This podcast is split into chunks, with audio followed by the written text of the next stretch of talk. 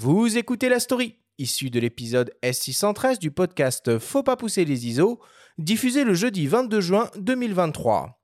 La story vous est présentée cette semaine par Canon et sa gamme EOS R, des hybrides aux performances inédites pour une créativité sans limite.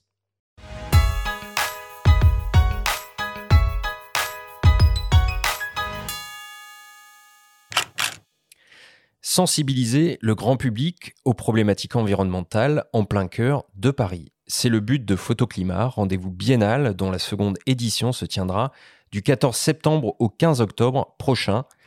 En 2020, pendant le confinement, le photographe Nicolas Henry, après avoir réalisé de grandes scénographies place du Palais Royal pour les 70 ans d'Emmaüs et place du Panthéon pour les 20 ans de Lire et Faire Lire, a souhaité réunir artistes, associations et scientifiques pour toucher et alerter le plus grand nombre de gens possible sur l'urgence climatique. L'idée, en fait, c'est d'aller de l'art contemporain avec des figures euh, importantes, euh, prêtes à émouvoir le public d'une manière un peu extraordinaire, des grandes scénographies, et puis jusqu'à des parcours pédagogiques qui vont nous raconter bah, la pollution plastique, les tortues marines, euh, le, qu'est-ce qui se passe quand on mange une tomate en hiver, pourquoi à l'autre bout ça va créer des réfugiés avec ACF, et donc une réflexion très concrète. Et du coup, on essaie d'être un festival transversal qui aille de l'art jusqu'aux ONG et, et et, l'engagement. Voilà, en, France, il y a 12 millions de personnes dans les associations, donc c'est une culture qui est très très importante. Il y a beaucoup de gens qui s'engagent, et voilà, il faut aller jusqu'au bout, et, nous on essaie de voilà de trouver des solutions. La première édition a eu lieu en 2021 sous la houlette du scénographe de théâtre et d'opéra Julien Pessel, avec le concours de plusieurs organisations non gouvernementales et de partenaires publics et privés, ce qui permet de rendre l'accès aux ateliers et expositions totalement gratuit. Les organisateurs estiment à plus de 5 millions le nombre de personnes qui auraient fréquenté l'ensemble des sites pendant un mois. Pour cette édition 2023, Nicolas Henry et ses équipes comptent poursuivre sur cette lancée avec la participation de prestigieux photographes. On a produit une douzaine d'accompagnements de, prix, de résidences, de production de projets cette année avec les femmes. Et donc un des grands chapitres de la biennale, ce sera euh, Place de la Bastille avec des installations euh, sur les, euh, faites par des femmes, des femmes en résidence en fait dans, dans des associations dans toute l'île de France. Et puis on a aussi un autre pôle sur la biodiversité avec Bren Stirton, Yann Arthus Bertrand, Nick Brandt, Neil Sudo, donc là des, des très grands noms de la photographie. Et on aura les grandes ONG Place du Palais Royal avec Action contre la faim, Human Rights Watch, euh, euh Solidarité Internationale, SOS euh, avec un artiste qui est incroyable qui s'appelle Richard Moss et euh, un certain nombre de résidences en fait qu'on a commandé avec les ONG euh, dans le monde entier pour exprimer l'impact de la transition écologique et, et, du changement climatique sur le travail des ONG voilà sur le terrain. Nous reviendrons sur ce festival militant à la rentrée qui, plutôt que de le souiller, met l'art au service de son engagement écologique.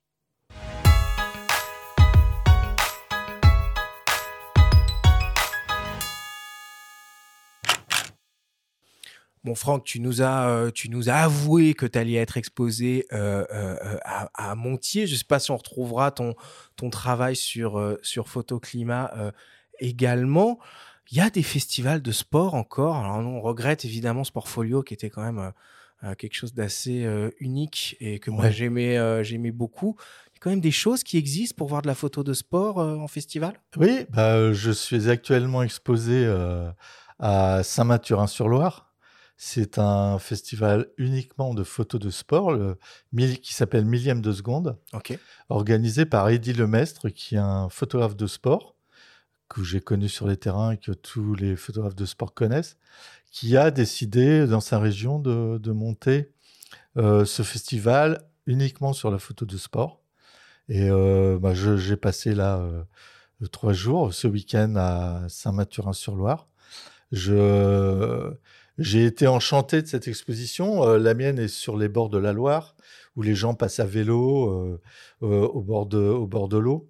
Euh, j'adore être exposé dans ces conditions-là parce qu'il y a un grand nombre de publics qui, qui passent. Il y avait des pêcheurs le matin de bonne heure.